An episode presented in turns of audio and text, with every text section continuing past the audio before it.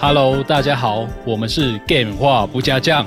您现在收听的是内克主持的《告白那一刻》，记得告白才有未来哦。在清晨，在一个雨林醒来，嗯，太阳都还没有亮，不知道你现在在哪里，嗯，你听到很多野兽的声音，你开始有点紧张，你开始想要找你现在在哪里，然后开始在这个雨林里面开始走了起来，然后突然听到这个。远处的这个林子后面，你听到海浪的声音很小，可是你知道那个是你熟悉的声音，所以你被那个东西 driven，你往那个地方走过去。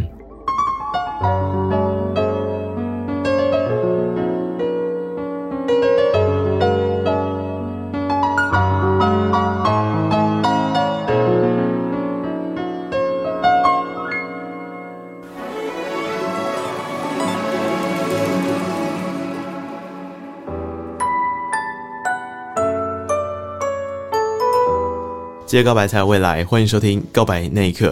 嗨，我是那一刻，希望你今天都好。今天呢，我想要邀请各位陪我听故事。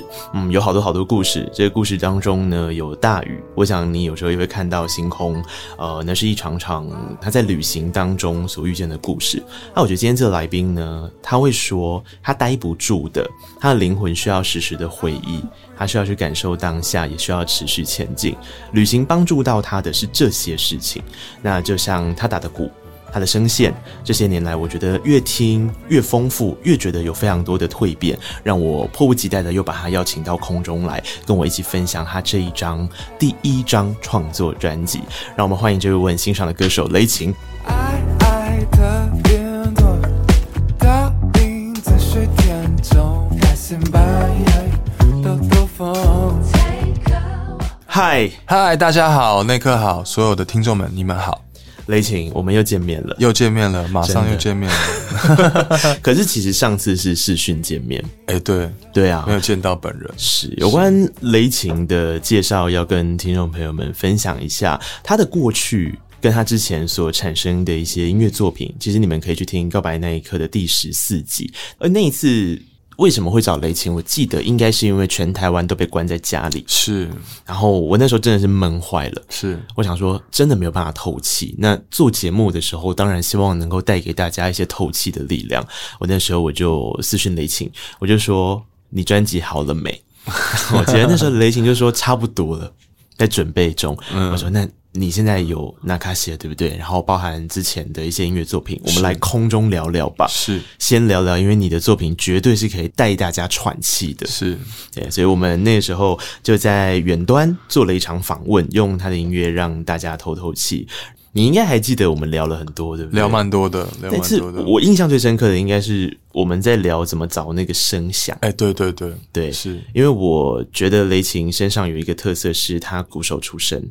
然后他持续在创作路上找声音，然后那个声音可能是他去找他的乐器怎么样跟人声，怎么样跟主旋律做和谐的共处。对，然后这几年又花了一些时间在找自己的 vocal。没错，没错。好，我就记得哦，那时候在聊怎么听见自己跟感觉自己的时候是。真的很棒，我也很多收获。听你讲你的这个找自己声音的这个过程，嗯、其实就是好像是一趟远征，嗯，然后看着自己慢慢蜕变，然后透过作品，嗯、透过这个时间的累积，感受到自己的成长。我相信我们都会是那个最感动的人。嗯，对啊。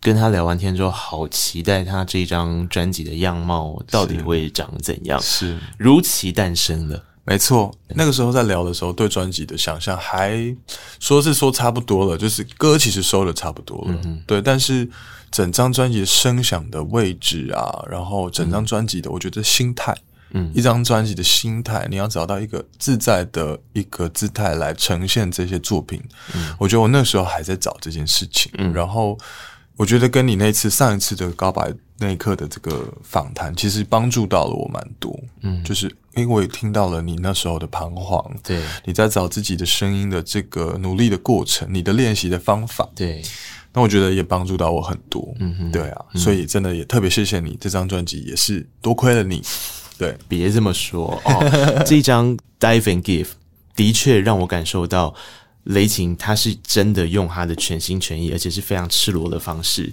告诉大家他这几年来，特别是在旅行上、在生活上的一些感受。没错，没错。嗯，我觉得这张专辑很像是人生的下一个阶段的一个 stepping stone，好像你你出了这张作品，把这个生命结晶了。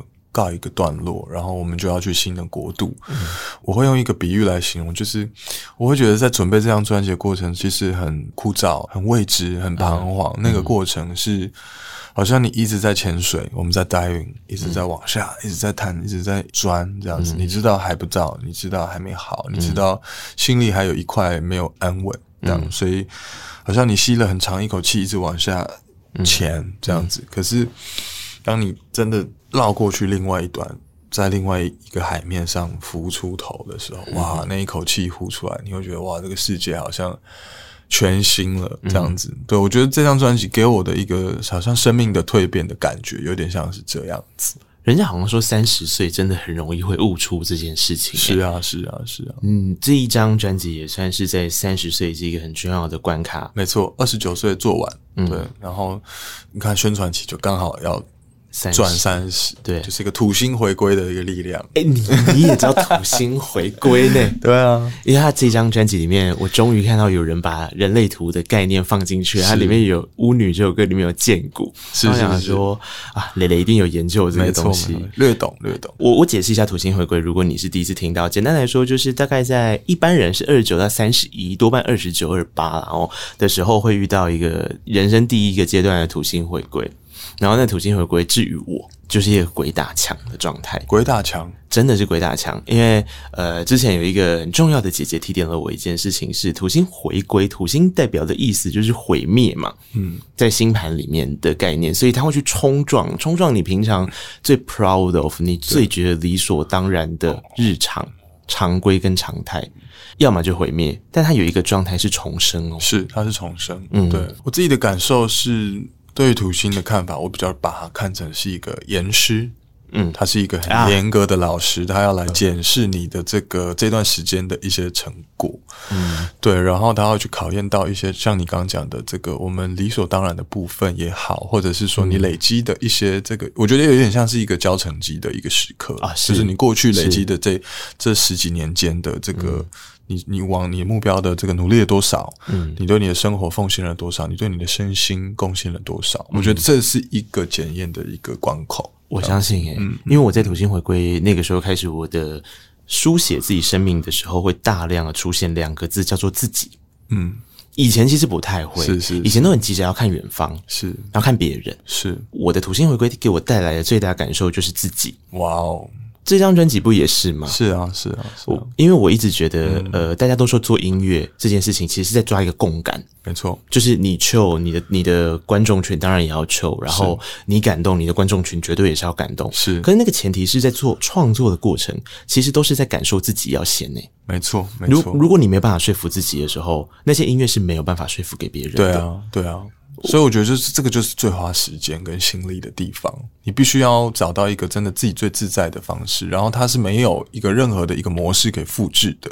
嗯，你必须自己去走这条路。你看到别人，OK，你有一个朋友，或者是你你欣赏的这个对象，他们这个音乐之路，他有他的方式。对，可是那个方式不是你的方式。对，那你必须要找到一个，诶，让你自己的身心都是真的是可以静下来，可以专像你讲的专注在自己。心之所向，嗯，对，我其实有一段时间在准备专辑的时候，就是包括那个时候疫情，然后今年的年，从今年的年初开始，我就是会固定给自己一个时间，就是我每天早上起来就是先运动，运动完冥想，冥想完泡澡，泡一个热水澡，嗯，在那个澡盆里面，我会就是把自己完全放空，这样子。我在做这一些生活的这个过程，其实。我慢慢的感觉到，就是我其实是真的，我想要过这样子的生活。他没有一个目的是说，哦，我为了要嗯让我的心 calm down，或者是我为了要听到一个某一个声音说我要做这件事，而是我现在此刻我觉得这件事情是我需要的。嗯，对。然后我觉得在这个东西它是慢慢累积的。嗯，对啊。过往没有出现过比较的心态吗？那个比较跟着急一定有，我觉得一定会有。那你那时候怎么办？我觉得就是要区分清楚，就是自己跟世界是什么。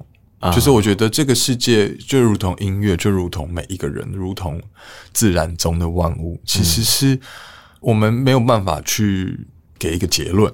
嗯，包括你要怎么样形容？OK，有一些人形容我的音乐很 chill，有些人说是这个是台式 R&B，嗯，诸如此类的。我觉得那个都是大家各自的表述。对对，没错。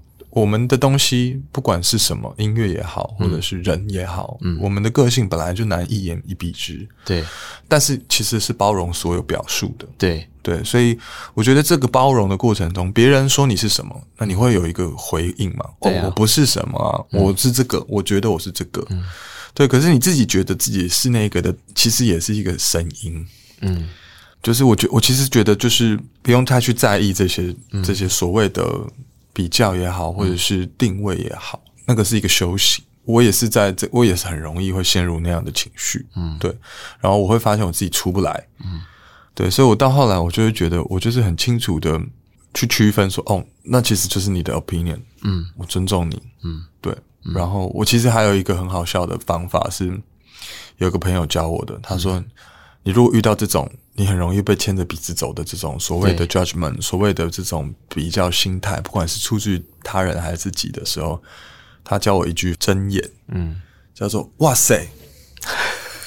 他说：“你听到这种的时候，你就说‘哦，哇塞’，嗯，然后就是你回应了，嗯、但是就是仅止于‘哇塞’就好，嗯，不用再去盘根错节的去纠结很多。”做出了回应，对对对，这样就好。但这个回应是中性的回应，对，嗯，哎，这招不错，不错哎，就哇塞，嗯，对。如果你没有听过上一集，我强烈建议你去听，因为我们其实有细细梳理了过往到现在他第一张专辑的发展，其实这条路走很长了，没错，很长一段时间。那东西旁人看起来是耐得住等待，但是雷琴刚刚讲的过程，我觉得比较像是。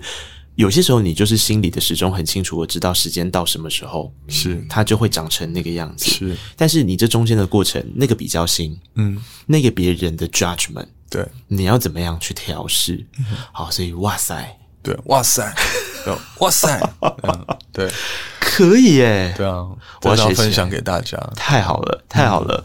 嗯、呃，这张专辑是雷琴的第一张个人的专辑，他过去有很多的经验是玩团的，跟大家一起的。所以这张专辑你要在开始聆听之前，我觉得我可以给你几个。聆听小指南是，那当然这是我的意见，我的意见是这样的，嗯、在第一件事情上面，雷擎的音乐大概是在流行音乐专辑里面非常少、非常少、非常少数会用大量声音采集的方法是去做的专辑。是，那什么叫做声音采集呢？基本上就是你真正的走出录音室，你去外面，并且把它记录下来。记录他们最原始、最纯粹的声响，没错，然后放进去做 mastering，没错。嗯、除了在这个旅途当中收录了这些，不管是自然的声响也好，然后脚步的声音也好，对、嗯，这些属于自己的时刻。其实，在这张专辑，我还做了蛮多的一个设定，嗯，叫做这个我遇见的声音，就是我在这一趟准备专辑的这个静心之旅的这一这一趟这个旅程当中，嗯、我。我保持着一个开放的态度。嗯，我到了一个地方，我必须要到一个陌生的地方，我不能到这个哎、欸、台南中西区，要去 去个酒吧，这样在那边喝碗牛肉汤之类，就不能 不能这么 casual，因为我把它定调成是一个哎、欸，我要让我的自己的心去找到一些好奇的点，不要再处在一个习惯跟舒适的环境。所以这一趟这个探索之旅当中，就遇见了一些有趣的声音，包括这个。嗯我在驻村的时候遇到了很多不同国籍的这个创作者，他们未必是做声音的，可是他们在雕刻，嗯、那可能会有雕刻的这个器具的声音，然后或者是这个踢踏舞的舞者，他在独自在练舞，嗯、然后这是这个舞鞋踢出来的这个步伐，对。我都觉得诶，这些声音是有画面的。对，当然你听到一个海浪，你会知道 OK，这个是一个海，OK，我在海边哦，我听到一个车声，我知道 OK，我现在在车上。对，可是你听到踢踏舞的时候，你听到这个风中摇曳的这个壳壳的时候，嗯，那个带出来的画面感，我觉得是更个人的，嗯，然后它更有一个体验。雷霆说出了一个我。很喜欢的一件事，我其实很喜欢一个人旅行。我自己对旅行的感觉是，当你一个人旅行的时候，先不管你带着什么样子的目的，你的感官会全部被打开。没错，没错，因为你不理解那个地方。你其实一开始的时候，你当然会有点恐惧。好，例如我举例，你一个人出国好了。你一定会带着一种未知，没错。可是那个恐惧，你细细的去感受哦，其实它代表着是一种兴奋跟期待。是，你你会很期待遇见的每一件事，所以你的五感基本上是全开的。全开。所以这一次的采集，其实有很大一块是来自于这样子，你所谓的遇见。没错，没错。哦，我觉得这个遇见超棒的，是对啊。然后另外，因为这一些遇见必须会跟过往的一些雷琴的生命痕迹做对话。嗯、雷琴过往的生命痕迹就是他是学打击乐出身的，对，所以在他的音乐里面，你也同时要听到非常多的事情是打击乐器到底要怎么样和谐共处。没错，而那个和谐来自两个哦，第一个是这张专辑所用的打击乐器，大概是去年全台湾用最多的一张，就是各种音色，没错，各种环境底下所收到的。没错，各种打击乐敲响出来的声音是，这是一个嘛？这是。那另外，它不是一张纯打击乐的专辑，嗯，所以它必须要有跟其他乐器、跟人声怎么样和谐共处，没错，那一种声响。对啊，因为我觉得在音乐之路上，就是总是在看着这些，就是自己欣赏的这些音乐人，嗯，你会觉得 OK，他们的音乐真的很好听。可是，在这个音乐刚出来的时候，未必是这么。理所当然的一件事情，他们都在探索，嗯、他们都在开创些什么。嗯，对。那我从小我也觉得，就是 fresh 这件事情是很重要的，在在创作上，就像你讲的五感全开，就像你讲的到一个陌生的环境，嗯，我觉得那是一种无惧，因为你在一个习惯的一个通路里面，一个回路里面，你是在做一个很下意识的反反应反射而已。嗯。可是当你在一个不熟悉的环境的时候，你会把你这辈子学的所有的那个，你知道吗？所有的招数都是浑身解数都使出来。我完全相信哦，嗯，对，所以我觉得在这个这个也是我这张专辑的所谓的为什么叫 Dive and Give，嗯，也是因为我那时候这个有这个机会，透过这个贵人散步的一个音乐节的牵线，对，我在巴塞隆纳做了演出。是，那那个时候我在巴塞隆纳，我还记得我那个时候坐在飞机上，我们飞了十六个小时，嗯。然后已经飞机要降落巴塞隆纳的时候，我就觉得 我到底是不是在做梦？嗯，就是我的我写的在台北这个中和的房间写的音乐，怎么会到巴塞隆纳的舞台上要表演？这一切太不真实了。嗯，对，但是那是很神圣的，因为会有一种好像你对生命就是一种哇，很跳出去，就是就是你敢要，生命就会给你。嗯，这样子，我就是发了一个愿，说我想要去欧洲表演。就过了几个月，我就真的在西班牙。嗯，所以我在那一刻，我就心里面想到的一句话，其实就是这张专辑的 title 叫 Dive and Give。我那时候在西班牙找了一个刺青店，想要把这个字刺在我的身上。其实就是我会觉得，哇，这个 Dive 就好像是我们对生命的一种无条件、没有惧怕的一种就是探索。对，就那个探索不一定有目的啊，我就是觉得，哎，我来玩呢，我来东看看西看看，保持一个开放好奇的心。对。去真的去探索你想要探索的事情，嗯，那种感受力是除了我刚刚讲的那两个，不管是雷琴本来的基础上面的这个乐器，或者是说在这一次的声音采集上面的一些细心之外，其实我们上一集讲到雷琴的 vocal 这件事情的时候，我记得我那时候特别提到说，雷琴的 vocal 是非常有辨识度的，是，嗯，然后那个时候在做声音的呈现上面，多半是用一种比较性感的唱法，是。啊，我那时候还说啊。是费洛蒙很够的一个状态。他这张专辑非常的惊人，是他的声线做了很大的调整。那那个东西不是说你把原本的东西全部都丢掉或抛弃，没有，而是当你真正的认识到你自己喜欢或是想要告诉大家什么事的时候，你试着用你最原始、最原始上天赋予你的东西去撑起一个画面的感受。我我觉得这样说起来很玄，但是很厉害。我觉得有有你刚刚讲的这个画面蛮蛮有感觉。其实我自己在做这张专辑的时候，我对于我的声线其实也没有过多的设定，但就是我觉得那个心态，嗯，这边也要是真的很特别谢谢我们这次专辑的制作人小雨，就是在跟他。来回沟通这些，因为我看到的都是画面，嗯嗯，我也是一个画面型的创作者。做音乐的时候，我必须要有很清楚的一个画面，然后很个质地啊，空气中的湿度啊，要这是的设定，我会有一个设定，嗯，对。但是对于声音这件事情，它是我们那时候在在跟小雨聊的时候，我也是没有特别觉得说哦，我要唱的性感啊，或者是要怎么样，但是就是必须要把你刚刚讲的，就是。原本我的声音就是长这样，我在呈现我生生命当中遇见的故事的时候的那一个口吻，因为它是来自于我的生活，没错，它是来自于我的生命，是，所以那一份纯粹的分享是这一张专辑的重点。对，嗯，嗯，我们先不要听人声，我们光是听第一首那一首序曲，这首叫做《Rainbow》的序曲，你先听听看，你感受到什么样子的画面？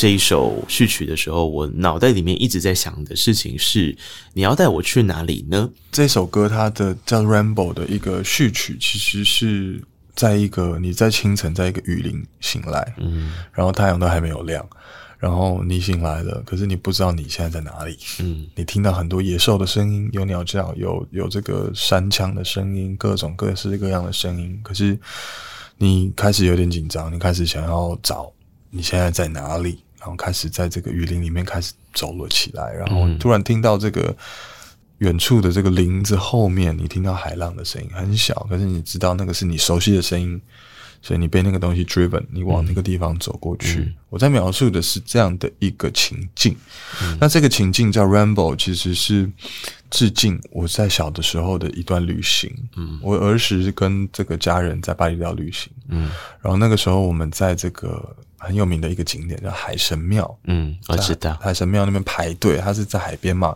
嗯，那你就是要排队排下去，对，海岸的两侧都是灌木林，没错，对，那那个灌木林，我在排队的时候就怎么听到这灌木林的后面有音乐的声音，嗯，对，那个时候我很小，就国中，嗯，然后我就被那个音乐吸引过去，大家在排队，我就脱队了，我就自己走到那个林子后面，就走走走走走，就看到哇。穿过林子，看到这个是一大群人，二三十个人在演奏这个印尼的这个传统乐器，叫做甘美朗。对，嗯、那这个甘美朗的现场，我就是整个被震折住，对，我整个吓到，哇，这个音乐好特别，然后很悠扬，然后又充满了打击感。嗯嗯，我后来就是自己一个人很震撼的回到队伍，也没有跟我爸爸妈妈分享这件事情，就是我自己心里默默的很激动。嗯，那这件事情其实我成长的这个过程，它都一直存在在我的心中，这个画面。然后我也会不时的去想说，诶，这个画面是不是其实是我的一个预言？不管是我在做人生上的选择也好，大家在排队的路，我没有排那条路，我是被旁边的东西吸引了，然后脱队了。去找自己想要看见的风景，这样子。那包括在音乐上，大家做音乐，我们往这个流行、往嘻哈、往这个一些风格走的时候，嗯、我也是，诶、欸，我也没有排这个队，嗯，我也跑去这个被旁边的东西吸引了，嗯、自己去找到自己想要看见的这个风景。嗯、所以，我觉得用它来当做一个序曲，是对我自己生命的一个很像开端吧。就是我这条音乐路，我这条创作路，我的心情是。嗯就是我觉得那个情境就很单纯，是这样，就是诶、欸，你听到一个吸引你的东西，然后你被那个东西 calling 过去。你让我想到我去巴厘岛的经验呢。我巴厘岛也是自己去，嗯，很很 chill 吧，自己去巴厘岛，好爽哦，这超爽的，对吧？而且我记得我去巴厘岛是我三十岁生日，我自己一个人去了巴厘岛，然后并没有安排任何的行程。嗯，有一天我就决定，那我不要再继续在巴厘岛闹区。对，水明漾啊，那里我不想，嗯、我不想在那边乱晃了，嗯、我就想要去一个地方。后来我就发现巴厘岛有一个，我忘记它的名字，像库拉库拉吗？就是一个公车，哦、他们那个公车是乌龟造型的，在公车、哦、好可爱。对，然后我就发现我的饭店附近好像有一个他们的总站，它其实是可以带你到比较远的地方去，嗯、所以我就去搭那个库拉库拉。嗯，我真的其实有一点错，因为。与纵然他包的好像给观光客或干嘛，你你自己也会有点担心。所以后来我就选择了一个相对观光客比较多的地方，就是乌布。嗯，可是它中间其实是会绕的，它就不像你包车，对对对对它就绕绕绕绕到乌布。哦，可是我说真的，我后来整趟的回忆都是在我做了这个决定之后，在公车上的那一段路。嗯，对。然后我到乌布之后，我记得我真的是刚下车没多久，旁边就有一个小庙，然后那个庙里面就正在做甘美郎。哇，所以当我发现这个是用甘美郎的方式去去讲那段回忆的时候，这件事情也在我的脑袋里面这个炸开。嗯嗯，我有了我自己听这首歌的音乐画面。是是，哇，那太棒了。我搭着车到那里，当下第一个听到的声响，就像雷琴刚说一样，我也真的是离不开那个地方。诶，嗯，它会一直循环。对，然后它那个循环是一种所有乐器在对话的感觉。是因为干贝朗不是一种乐器，它是一群。对，它一群。对，然后他通常会搭配其他的事情，有一些仪式是这样。然后那时候真的是看到目不转睛，真的真的会被吸住了，就好像被吸住一样。对，所以雷晴从这样的专辑开场，我就说，我觉得今天一定要先跟大家分享这一小段。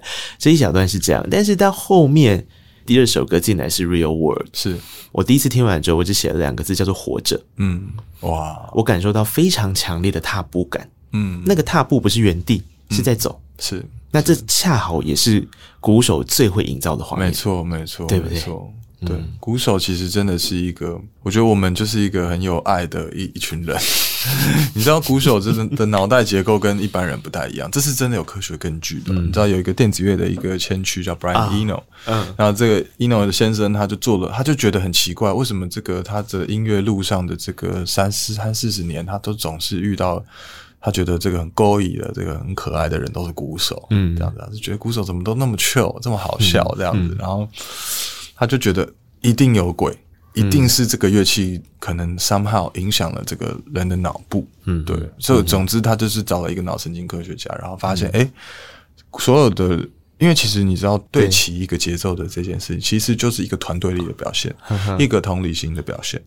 对，所以当所有的人在往一个节奏在对齐的时候，其实我们是在飘下成见。嗯，其实我们是在靠在一起。嗯，所以以前我们常常讲这个中文里面有鼓舞，对不对？鼓舞这个字它的字义是什么？那鼓聚人心，对不对？就是大大家透过一个震动，大家透过一个因为每一个人其实都是频率不同的频率，那我们在调频调到同一个频率的这个过程，嗯、就是鼓手常常在音乐当中扮演的角色。嗯，对。那像你刚刚讲《Real World》这首歌，它是有一个行进感，嗯、对不对？就是我觉得这个行进感，它就是在也展现了我自己对生命的态度。嗯，就是我就是常常停不下来，嗯、就是我喜欢到不不熟悉的地方，喜欢到不熟悉的地方。你知道我那个我有一个强迫症，就是。嗯我只要一个生命阶段，比如说我做完一张专辑啊，比如说我的这个这一季过完了，就是不一定是一个大时间，可能就是我觉得哎，时间到可能三个月差不多，我就必须要把我家重新装潢。嗯嗯嗯，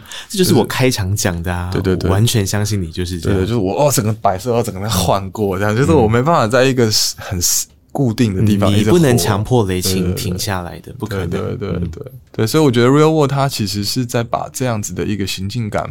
跟为什么我要行进？嗯，我我做了一个表现了，就是因为我觉得生命其实它就是很神圣，你知道？我觉得我一直对我来说，我的生命经验是，我们来其实是有一个有一个 purpose 的，我们其实知道我们是来干嘛的。嗯，那当你的使命还没有完成的时候，其实你是会受到很多的帮忙的。对对，那我觉得这个都是一个感恩跟发现的过程。所以《Real World》我觉得是在细说这样的一个心情。这一首歌里面你所写到的故事是一个濒死的经验。是是是，嗯、我是因为去看那个 Java Jazz，、嗯、这个印尼的一个爵士音乐节，嗯、对，然后我展开了一个印尼的旅行这样子。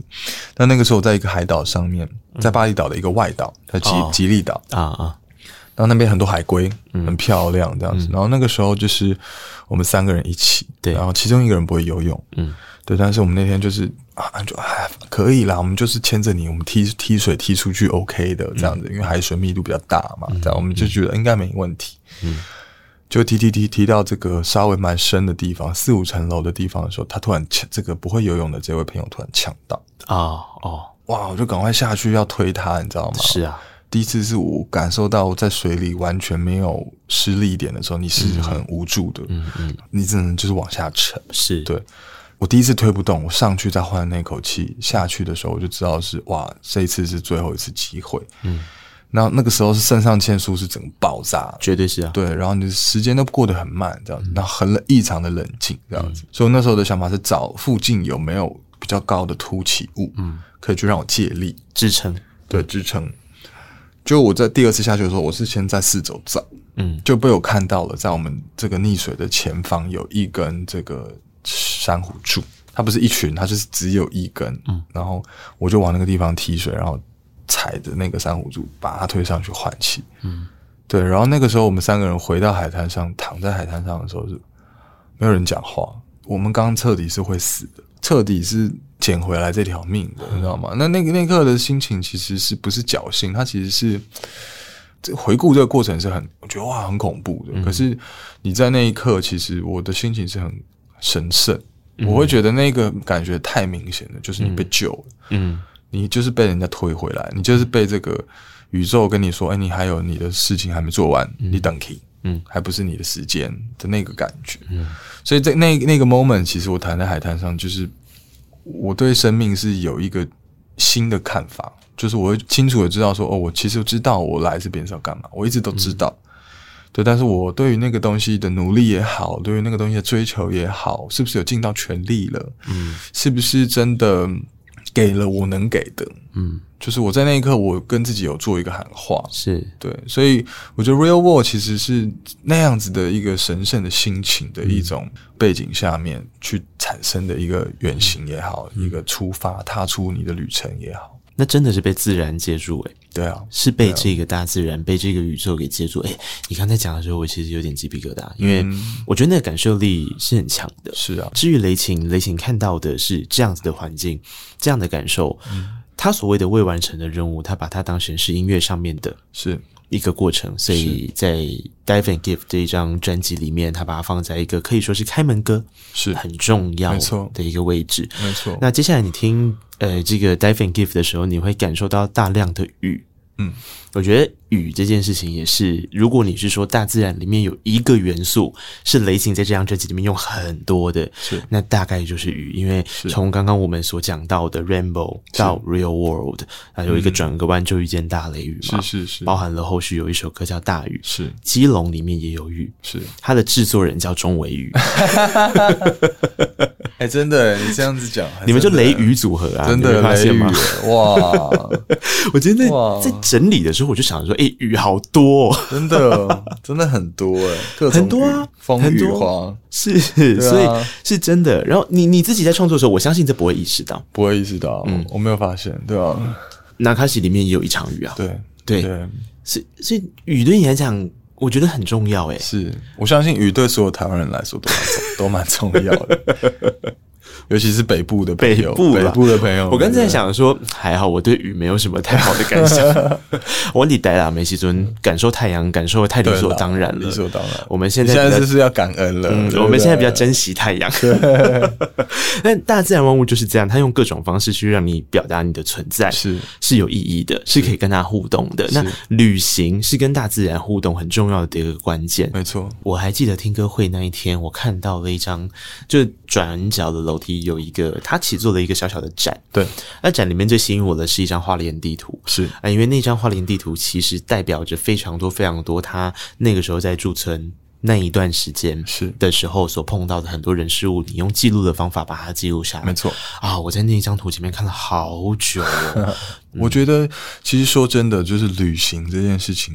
到底什么叫旅行？旅行跟生活有什么不同？嗯，我觉得对我来说，就是在外面走走，四处认识新的人事物这一件事情，它是一个我喜欢的节奏。对，对。那你可以说它是旅行，你可以说它是放逐也好，就是我们可以任何的的的表述去去讲这件事情。可是，就是我觉得在这个过程当中，去认识到这个新的自己，有一个新的自己长出来。嗯，对。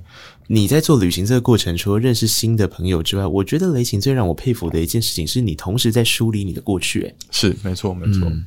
因为像这一次，我有看到你做那个有一个像是网站的东西，是是是。然后里面其实有一张图，也是就除了我刚刚讲的那个花莲地图之外，我很吸引住的事情是，你会去 memo 每一个地方，你遇见了一个画面，或者你遇见了一个什么样的人。对，你其实没有去细说明，但是那是一个记录的过程诶。对，我很喜欢做这件事情。我今天来的时候，我在这个大鼎猪血汤遇见了这个一个一直滑手机的店员，嗯，然后墙壁上贴了这个很多过去他跟很多艺人朋友的合照，看起来都很开心。可是他现在看起来有点心事重重这样子，那我就会有一些自己的解释。那我很陶醉在这些过程当中，所以当我自己一个人在外面的时候，我就会去侧写。比如说，我我还记得我有一次是这个，我坐在这个一个山头上，嗯，然后远处这个是一个淡水河关渡大桥的出海口，嗯，然后就坐在那边自己写写写些东西这样子，结果这个出海口的这个河上呢，就有有一艘这个快艇乘风破水这样子，在快艇的后面就拉着一个人要玩风浪板的那种人，你知道吗？然后我就远远看他这样冲，我说哇。这个，我就我就在想象说他的心情一定是多么痛快啊！对，但是这个时候我突然又看到桥上很多车，很多人在回家，在通勤，然后又又缩回到我自己坐在这个地方，对，就是我会觉得再怎么样，那就是我的 perspective，嗯，那就只是我在远处写生看到这整个，其实这些感受、这些感动，其实都是在我这里。你自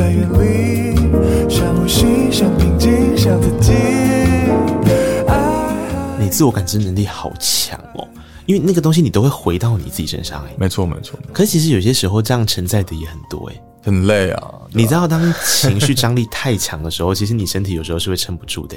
我知道我知道，嗯，对啊，所以我其实蛮需要一些时间，就是自己到自然里面。我我的我的方式就是我都会固定可能一个月两两三次，我会骑车到深山里面。嗯，然后就是那一天，就是好好在山里面净化自己，休息。就像你讲的，真的会很累。嗯、就是我，我是那种我我没办法承受太多，嗯，尤其是比较激烈的情绪，比如说有人在我我附近吵架，嗯、就是或者是在争执，嗯，就是那种攻击性的情绪，我吃到太多的话，我会觉得很。很不舒服。呃，我们接下来要播一首歌曲，我想要你用我们刚刚这样的对话，然后你去听听看这一首叫做《旅行》。哦，压抑，压抑，压抑我的心，压抑，压抑，压抑我的心，为何总是要旅行？说到底，想要逃避。就不堪的自己，该前进，或找到意义。爱爱爱爱，无所谓，我只想他爱爱，生气不如安静看风景，我好疲在远离，想呼吸，想平静，想自己。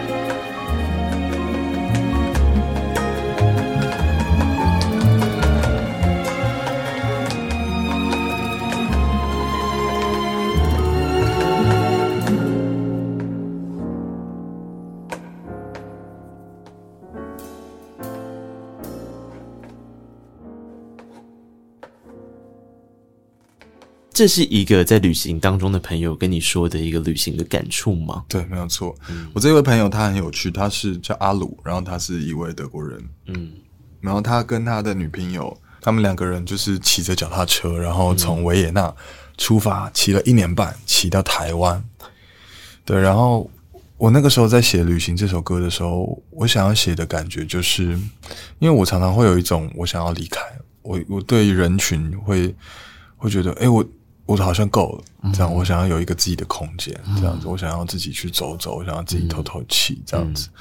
但是我对于这个论述，我想要有一些不同人的一些 color，这样子。所以我那时候就找阿鲁，跟他聊一聊了一个天。嗯，我就说你在旅行的时候会不会有一些就是负面的情绪啊，或者是黑暗的情绪啊，这样子。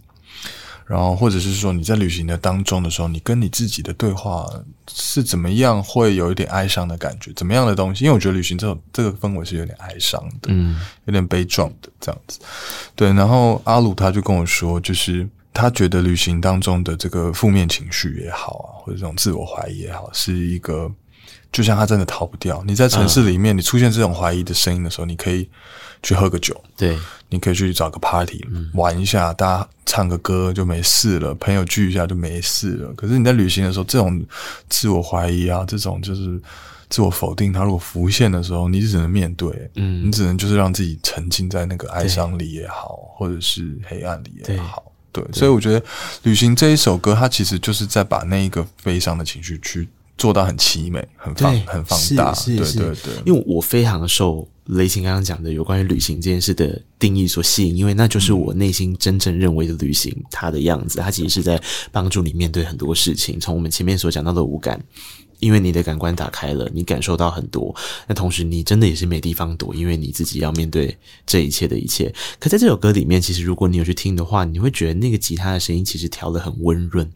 然后非常好听，然后音色很好听之外，开场的时候其实有穿插了一点书写的声音。哎，对对对，没错，嗯，那时候就是刻意在用一个做回忆的方式来沉淀这一趟旅行，对不对？是那个那个情节的画面，有点像是在火车上，就是自己一个人在在火车上写一些心事，你知道吗？你就是离开了台北，离开了你的家乡，然后你想要找一个地方，不熟悉的地方，嗯，对，然后你不知道在哪，可是你在火车上你就有一点想法。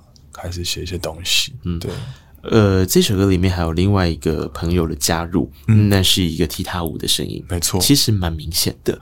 这次的踢踏舞者叫做祥星，嗯，那祥星他是一个很有趣的舞者，他也是从欧洲流浪回来的哦。嗯，那我在他的踢踏里面听见的不是那种就是学院派的感受，或者说 jazz and swing 的踢踏，他是。哇，他的踢踏好像那个脚有点蹒跚，你知道吗？嗯、他的踢踏是不是真的很精致的踢踏？嗯嗯、对，对。然后我我我就觉得这个这个后面的声音怎么那么有故事？嗯，对。然后这个我就觉得这个节奏感放在这个旅行当中的对话会很精彩。之外呢，我觉得踢踏它有一个意象。就是当初我在看这个祥星在练舞的时候，我们在艺术村，每个人有一个自己的工作室，嗯、然后工作室就是有一个小门，你可以小窗口，你可以看进去里面的人在 OK，他可能 maybe 在画画，嗯、他在跳舞，嗯、他在练音乐等等。嗯，然后有一次我就经过他的房间，我就看他一个人在里面一直跳，一直跳，一直跳，一直没有就一没有别人，就是他一个人一直跳。嗯，然后那个时候我就在想，就是。我看到自己，你知道吗？就是我们在练乐器也好，嗯、我们在练唱歌也好，嗯，就是沉浸在那个记忆里的时候，你是你就是一直在里面，一直重复，一直重复，一直练习，一直重复，一直练习。对，那那这个有很多种解读的方式，嗯，你可以解读成哦，我们就是很忘我的、忘情的投入在练习里面，然后你沉浸在你的心流当中，等等，有很多解释。但是我就会在想，会不会有一个解释是，其实他还想逃离这里。嗯，他要逃到这个记忆里面去，然后他觉得这个世界他不喜欢，是。对，所以我觉得，我觉得那个心情跟我有点像，就是我觉得我有时候打鼓也是觉得啊，当然很投入表表演，大家喜欢音乐，这个我觉得有那个成分，但是也有一个成分是，其实我有点受够，是。对这样。雷琴在过往的一些行径的一些移动。的感受，而且从刚开场到我们现在一路聊聊聊聊到这里，到旅行的时候，接下来旅行当中遇见的那场大雨，其实比较像是沉浸在自己的回忆里面的大雨。没错，没错。过后，我觉得这就是我最佩服雷晴的地方。他除了能够去感受到大自然之外，他其实是可以让自己 fit in 在都市里面的。大雨过后的另外那两首歌叫做《Abby》跟《Mailman》，是那两首歌。第一件事情，它比较是回忆；第二件事情是，它是一个有关都市的故事。是所以你这次再把都市的这两首旧作再放放进这张专辑里面，然后把它排在这个位置，是有你自己的用意的吗 Abby 跟 Mailman 它都是在我这个刚刚。决定开始要创作，开始尝试要创作的时候，那个时候的 sketch 在板桥，对，在板桥。嗯、然后大雨他其实这这首歌的故事是在写跟父亲的一个误会嘛，嗯、然后和解。对，那那其实这也反映在我那个时候的生命故事上，就是、生命经验上，就是那个时候跟家里也因为这个，嗯，是不是要把音乐作为一个正业，有一点争执。那当然，做父母的他们担心嘛，对，因为没有一个前车之鉴，没有一个安全的，或者是说一个显而易见的一个路，嗯，就是这种故事都长得一样，就是哇，我就搬离家里了，对，嗯、然后那个心情是有一点负气的，对，嗯、那那这个 Abby 就是在那个情绪下，跟 Mailman 就是在那个情绪下那一段时期去完成的作品，嗯，对，所以我觉得这个这些作品放在大雨后面，我觉得也会有一种。就是好像让大家看到那个时候，这个争执过后，对，那个那个试图想要证明自己的雷情，对。对。对对，他留住的是那个时候的空间声响，没错，所以有很城市的噪音在里面，没错，并没有刻意去消除它或者重新的 mastering，对，并没有。但有一个很有意思的地方是，我觉得这两首歌曲的车水马龙，其实带来的那一种是。是相当怀疑的，嗯嗯。好玩的事情就是这样，当你在理解一张专辑的铺排的时候，你想说，诶，我们不是应该都是从怀疑开始，从稳定结尾吗？嗯、没有，雷琴反过来，嗯嗯。雷琴其实是带着稳定的心情才敢去检视这样子的怀疑，嗯嗯。然后这样的怀疑才会让你更觉得说，确实，不管你现在人生在哪里，嗯，你要记得去感受。你在某一个最脆弱时候的那个心境跟那个心情，在这两首歌里面，我觉得感受蛮强烈的。是，那特别是在大雨这么滂沱的一首歌过后，嗯嗯、但我我自己很欣赏这边有一个，我必须要先跟大家介绍一下，因为我觉得没有带到他真的太可惜了。他就是这一次雷星找来的音乐人里面，我立刻看到了一个乐手，眼睛为之一亮。刚刚这样子不安彷徨里面，你去听 Mailman 的时候，你这首歌你会听到一个很稳定人心的东西，就是手碟。他找来台湾一个非常有名的手碟手，叫做 Angus，没错，Angus 一起做合作是啊。他之前帮叶子做的那一张专辑，我整个真的那绝对是我人生当中最需要平静的时候会去听的一张专辑。我那时候兴奋到我把他们两个一起拉到。节目空中来，他带着那个手碟，那是我第一次看到是手碟的样子。嗯，Angus 是我一个老朋友了。我们那个时候在 Angus 的手碟工作室有做了一个小演出，嗯，然后那个时候演出完之后，哇，Angus 就把他的给戏都拿出来了，很多很多手碟嘛。然后他有很多玩世界音乐的朋友，包括 Didgeridoo 啊，包括阿萨拉头等等等。我在他的工作室就遇见了很多我觉得很有很有趣的事，很有野性的声音，这样子。嗯，那。那个 Mailman 的后面的这一段中段的这个手碟的旋律，就是我觉得像你讲的这个沉静悠扬的氛围，它、嗯、它会给人一种很虚无的想象想象感，你看不到那个空间，对。对，可是你会被那个悠扬的旋律去带去，好像去神游了，没错还是去哪？没错，对对对，所以我觉得像包括在巫女也有也有用到 Angus 的演奏，嗯、然后 Mailman 也有，嗯，对，所以我觉得它可以稍微。去 Google 一下手碟，它是 hand drum 或者是 pan，你打 P A M，然后 instrument 就有。嗯，就是这个乐器，它是一个非常新的乐器。是，你看那个形状，你看它以为是一个古老的乐器，但它其实是。很新很新的乐器，嗯，然后如果你看到手碟手在路上的时候，你会觉得它很像忍者龟，对，那就是手碟，因为它会有一个罩子罩着，对对对，然后背着嘛，他那天就背着说他去搭捷运，我就说，哎哇，Ingus 你这样，大家会觉得啊，就说忍者龟，龟仙人，但手碟的那个温润的声音跟声响是真的，你听过绝对会难忘的，没错没错。但这两首歌需要这样子的吻合之前，呃。一定是先发生了一个什么，再做一个总结。那也就是我在这张专辑里面我最撼动的一首歌曲，那首歌叫做《大雨》。我们现在应该要回来讲这首歌了。呃，刚刚雷晴有稍微提到一下，说有关于情人的想法。那其实这件事情跟他的出身背景有点关系，家里相对是比较拘束的，是比较呃按照规矩是。稳稳重重的过完人生是。的状态。是，所以《大雨》这首歌曲其实是相对的，在跟这样子的状态做一个对话，那不是抗争哦，对，那是一个对话跟一个和解。没错，嗯，其实大雨他在写的就是他有他的一个故事啦，嗯、就是我们淋到了一场大雨，然后因为这场雨回到了童年。嗯，我一直都记得，就是我们有一次在巴厘岛要去泛舟，嗯，然后那个时候泛舟前大家都在吵架，嗯，整个这个家里的气氛不是很好，嗯。就一上船的时候，我爸他就突然这个换了一个情绪，马上就带大家要要这个吆喝起来玩这样子。嗯、对，但是我那个时候，因为我一直以来就比较敏感，我就觉得，哎、这个情绪怎么还没有解决？就是没有没有讲清楚嘛，还是怎么样？就是怎么就这样过了这样子？那我我其实是不解的。对，那但是。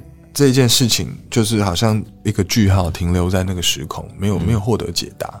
嗯、那是在这个我三年前自己去印尼玩的时候淋了那场雨，嗯，我又回到了这个小时候的这段记忆里面，嗯、我才去了解到说，哦，原来当初父亲他这样做的原因是什么？嗯、这样子，嗯嗯、对，那这这个其实只是大宇他创作的一个背景故事。我爱你，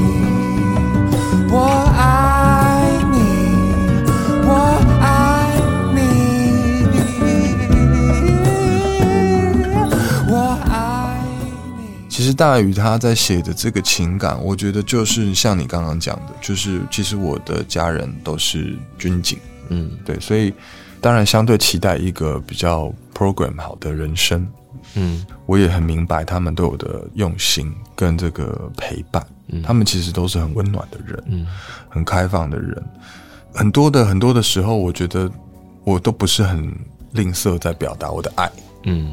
对，就是我都会直接跟爸爸妈妈说：“哎，我爱你们啊，我真的很想你们，嗯、我爱你们。”就是，对。可是当你在表达的时候，常常会碰到一些时候是，他也没有要回应，或者是说你表达了，可是好像你因为某些事情没做好，嗯，那他们还是在生你的气，等等的，就是你会有一些矛盾点存在。当然啦，当然我们跟别人说爱你，那不是，那是一个不求回报的，嗯，对。但是，身为这个。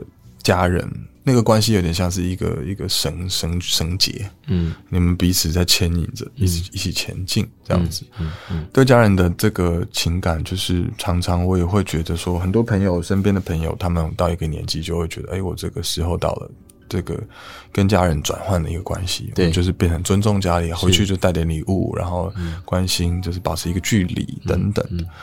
对，但我一直以来对我的父母都是，我很希望把我现在所想全部的细节跟他们分享。嗯，我希望他们可以感受一直在新增一些新的感觉也好，嗯、或者是我们新的年轻的人在想什么，或者在苦在苦恼什么，嗯、就是这些事情，我希望他们一直接受刺激等等等等。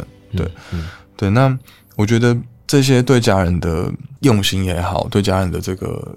感觉也好，就是在大雨的这首歌，真的是，尤其是跟父亲嘛，对，对，我觉得那个就是跟父亲的一个很直接的表达，嗯，嗯，就是我我讲了我的我的爱意，嗯，可是我们之间存在的那个矛盾是不可忽视的，对，我不可能写一首哥哥爸爸真伟大，然后超级浪漫的，超级就是，因为事实并不是这样，事实就是我们之间的确存在一些矛盾，嗯。对，但我并不是说那些矛盾不好，嗯、我觉得那些矛盾也很美。对，所以我觉得《大宇》这首歌就是在呈现这样的一个情感。我觉得《大宇》这首歌是一首很勇敢的歌，你听到的其实是。那个没有办法中断的情绪，是因为你知道一中断了，这个关系就你可能就说不出来了。所以你好不容易鼓起了勇气，你要完整的传达，可是那个完整的传达，甚至是带着一点凌乱的，因为害怕对方的没有回应，害怕对方的拒绝。对，所以在这首歌里面，我觉得那个 vocal 上面的呈现是非常惊人的厉害。嗯，我知道这跟配唱的指导有关系。我记得我们上次有特别提到，那个那个时候就开始在跟 Easy 对练习，没错。怎么样在声线当中展现画面？因为他也是，是他这个就跟你是同一个频率的做法，没错，没错。所以这首歌里面，他其实给了一些提示，对不对？对，我还记得我们那时候在配唱大雨的时候，就是我唱我爱你，我爱你，我爱你这一段的时候，就是因为我就是给的很满，超级满这样子。嗯、然后，然后 Easy 他给我的建议就是说，他说他我们在里面常常出来，他说雷晴雷晴，嗯、他说你你现在的这个我爱你都。太不顾一切了，嗯、就是你不能爱对方爱到都不爱自己了，嗯，这样子，你不能因为这么想爱别人，但是你却不爱自己，嗯，对，你还是要爱你自己。然后我就我就整个被 touch 到，嗯，就是当然撇除退场的这件事情了，但我觉得那个是一个人生的一个提点。我所以我觉得这个这首歌也是谢谢 Easy 的 Easy 的配唱，嗯，对。哎爱自己之后，我给你听一个东西。好，我是徐荣，和你在一起最深刻的印象，应该还是九分那天吧，就像是第一次看到你是火山，那你看到我是古老的山洞，还有鲸鱼，这些无法形容神奇的维度东东吧。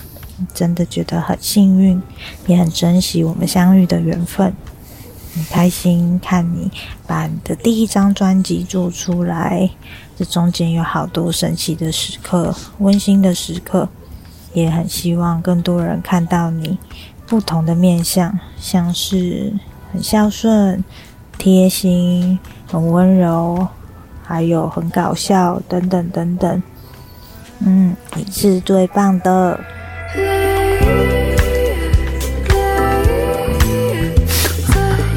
就那个，恭喜你发片了，谢谢你写给我的歌，很温暖，很有爱。呃，但因为这几年都不在台湾，没有办法到场参与你的活动，只能透过影片看你演出。尽管如此，每一次看你表演，都还是能够看到你对音乐的热爱。那也预祝你接下来出国驻村能够有更多的收获。希望你能继续坚持做自己想做的事情，继续朝理想的方向迈进。我爱你。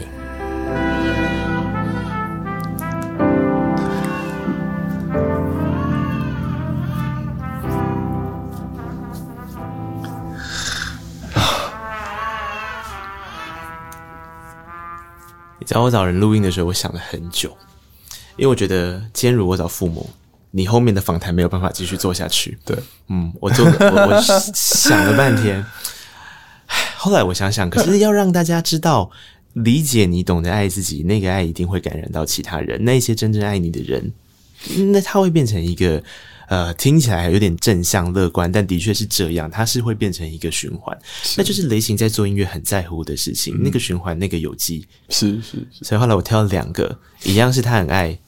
然后 他，但是他有办法做完这场访问的另外两个惊喜 送给你，谢谢谢谢，太感谢了，谢谢，哇，超用心的。呃，第一个你自己介绍了哦，第一个是我的女朋友，对，谢谢谢谢，我觉得很感动，嗯，对啊。然后第二个就是我的亲弟弟，是。我第一个我自己也很很久没听到我弟弟讲话，对，然后。刚听到真的是忍不住就掉掉了眼泪，就是我觉得真的每次每次听你的节目也好，或是自己上你的节目也好，就是真的会会被你的这个用心感动到，嗯、对啊，而且我觉得你找的这些来来跟来宾讲话的的安排的这些人选，我觉得也都很适合这个生命阶段，包括像上次上访问的时候，你找了林林林农，对，嗯、那那个时候他给我的鼓励，然后像今天这个。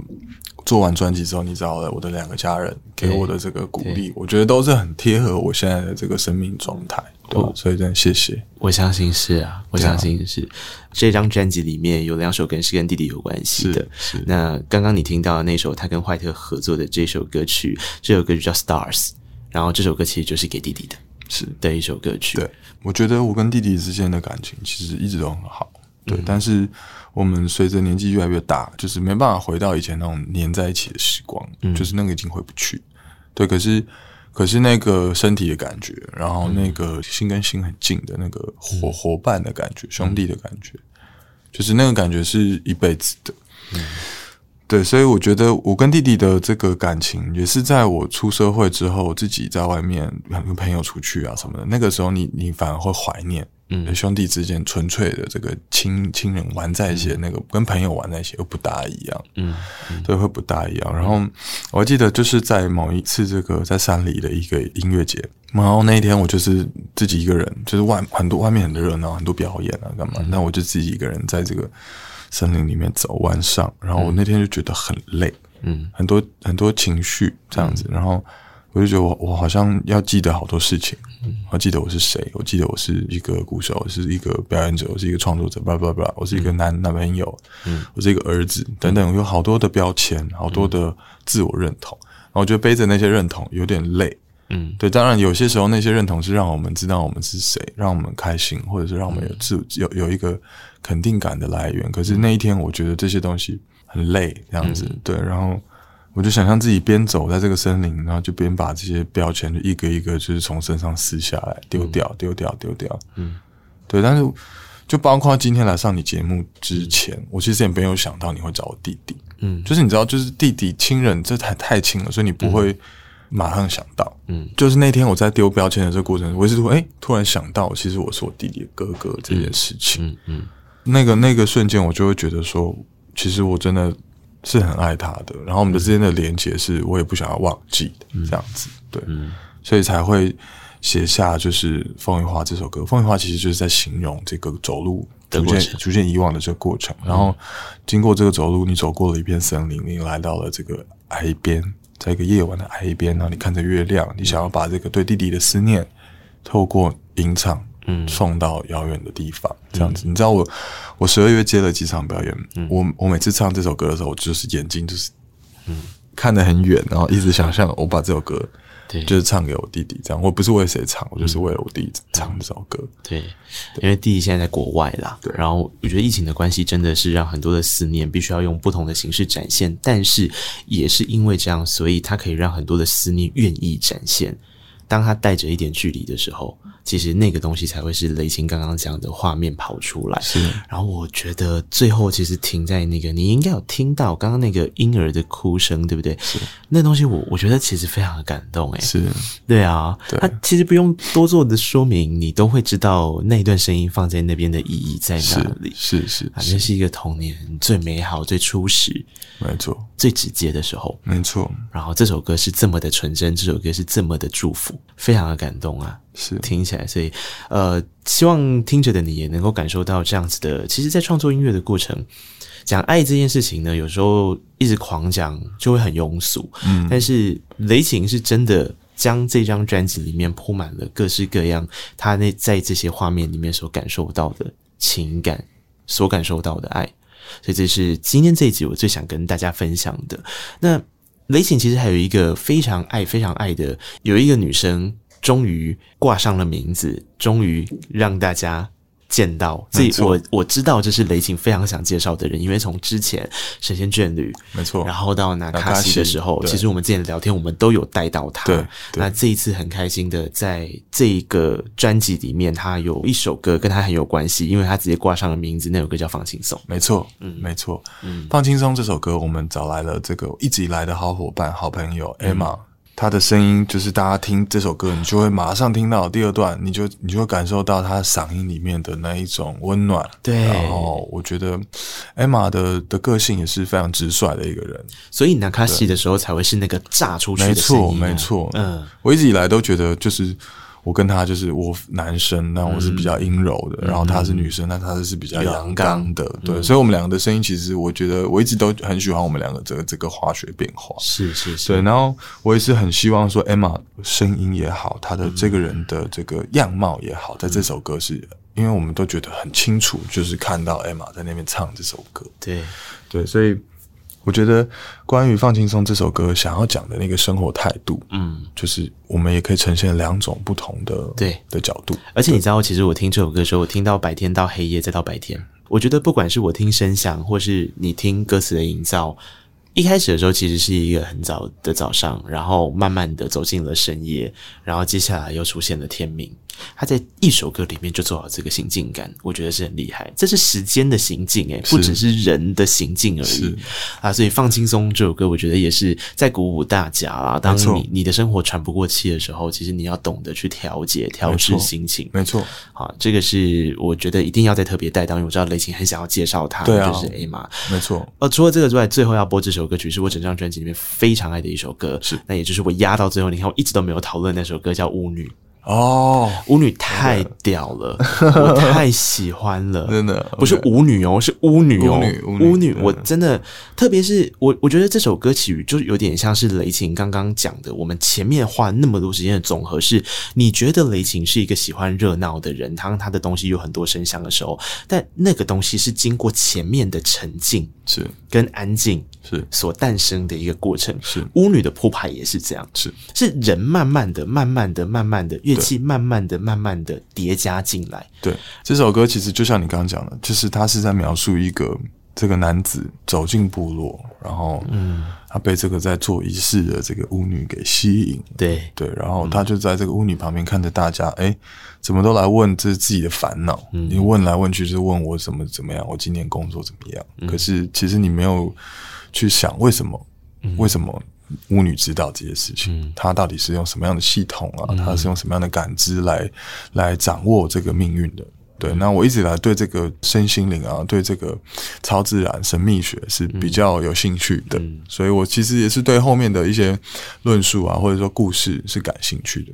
对，所以我就是想要透过这首歌去去写自己的这样的一个喜好了，一个偏好。所以我在歌词当中有讲到。像剑谷嘛，对啊，像星球嘛，等等等等，就是因为我觉得那些东西，那些运行其实有它的韵律存在。嗯、对，那我我也我也喜欢那样子的表达方法。对，那当然就是也许它不是很理性，或者说也许它没有办法被科学论证。嗯、对，但是我觉得，诶、欸，在这个里面。好像在玩扮家家酒一样，诶、嗯欸，你抽一张塔罗牌，我我玩几个水晶，就是我很喜欢那个仪式感。嗯，对。嗯、那刚刚你有讲到，就是这个乐曲乐剧当中，好像一个乐器一个乐器，人开始慢慢越来越多，最后在一个部落的大合唱。对，对，你知道吗？因为我我很喜欢那个部落合唱，哦、我好喜欢。对，因为那个合唱是。其实后面本来没有东西，嗯、后面本来就是一个乐器的一个、嗯、一个 outro，、嗯、但是那天是我自己一个人，我骑车在山上听《巫女》这首歌，嗯、然后就听听听，我突然觉得要唱这边要唱一个大合唱，嗯、要一个部落的那种合唱。其实一开始我们唱是咿呀吼嗨呀，对。对，但是不行，嗯、因为第一个有一些文化挪用的问题，我不是我不是我不是族人，嗯、对，然后第二个问题是它的画面会太指向性，对。就你会觉得哦，我现在回到中央山脉了。我现在人在太直接了，对我现在太具象，没错，太具象了。所以那时候小雨就是给我一个意见，就是说，哎，我们不要直接唱这个咿呀吼嗨呀，不要拿路弯，嗯，对。然后我就自己就是空耳，我自己妈乱乱在那边。哼哼哼一些咒语出来，啊、对对对，啊、所以所以最后大家在听到这个，其实因为我觉得这个所谓的主语部落齐唱，它有一个功能存在。嗯、我们从小到大，我们其实听很多这种歌，嗯，那你一听到那个东西，你就知道手要牵起来，嗯、你就知道画面是什么。嗯、我觉得那个有一个音乐的功能性存在，嗯。嗯、所以说我想要把这样的一个功用放在舞女的后面，嗯，因为你就知道你加入了一个部落合唱。是是，对，但是你在巫女的曲末，你又会发现，哎，怎么好像大合唱热闹结束之后，怎么又变成好像有点寂寥？对，有一点 spooky，有一点你你好像跑到一个空间里面去。对对对对对。其实这个画面就是在形容自己就是受够了，因为前面是很热闹嘛，真的很热闹，可是又又加入一个大合唱，可是其实觉得好像。有点，我有点 OK 了，我有点觉得够够了，嗯、所以我需要自己一个人的空间，所以我就远离了这个人群，远离、嗯、了派对，自己走到一个这个森林里面的洞穴。嗯，对，嗯，所以巫女的后段其实是在呈现这样的一个画面。雷擎刚刚讲的那一段大概有一分半的时间哦，那做了一个很长的画面营造，是这也是我准备要收尾的时候跟大家分享。它其实跟纳卡西的概念有一点像，虽然纳卡西比较偏向是回忆。哎，记得我们之前在聊纳卡西的时候，本来就有特别提到，没错，那是一个互动之后回家，最后情绪彻底炸开的过程。对，对，所以有互动，你才有显得一个人的状态。对，这首歌是一个人被牵引出来，大家一起，到后来他又回到他自己对的状态。没错。所以其实，当你要怎么认识自己，是透过跟人的互动之后产生。最后，你还是要记得回归到自己的平静。没错，没错。我觉得这就是这一张《Dive and Gift》给大家最大的礼物。所以，非常谢谢雷擎，在他的时间里面，在他的时钟里面走着、沉淀着，最后诞生的这张专辑，真的很棒。谢谢，大家，谢谢，谢谢内克，谢谢你。我想后续还会有很多的表演，雷霆的现场演出是非常精彩而且有魅力的。那如果有详细的情况的话，我们就持续关心你的粉丝专业喽。其实有诶、欸，嗯，其实我会在今年的三月四号在台北的 Legacy、嗯、举办这一张专辑《Dive and Give》的专辑专场，嗯，非常开心可以把这张专辑所有刚刚我们上述听到这些故事也好啊，画面也好，所有这些细腻的感受，我想把它立体的呈现给每一位。买票进场的观众是对，非常期待。那我觉得，如果你刚刚听到我们口述的东西的时候，可以产生一些画面。我想你去看表演的时候，你一定要抱着这样期待而且开放的心。是你感受到什么，那就是你的。没错，那期待这场演出，然后也期待雷擎后续越来越好，越来越精彩。没问题，谢谢你，谢谢今天雷擎到空中来，谢谢大家，谢谢内克。我们最后就来听这首舞女，然后我们下次见了，拜拜。好，拜拜。心烦，每个人都不听你说的浪漫，夜蜡烛和微满，只想眼前转。夜里想给你温暖。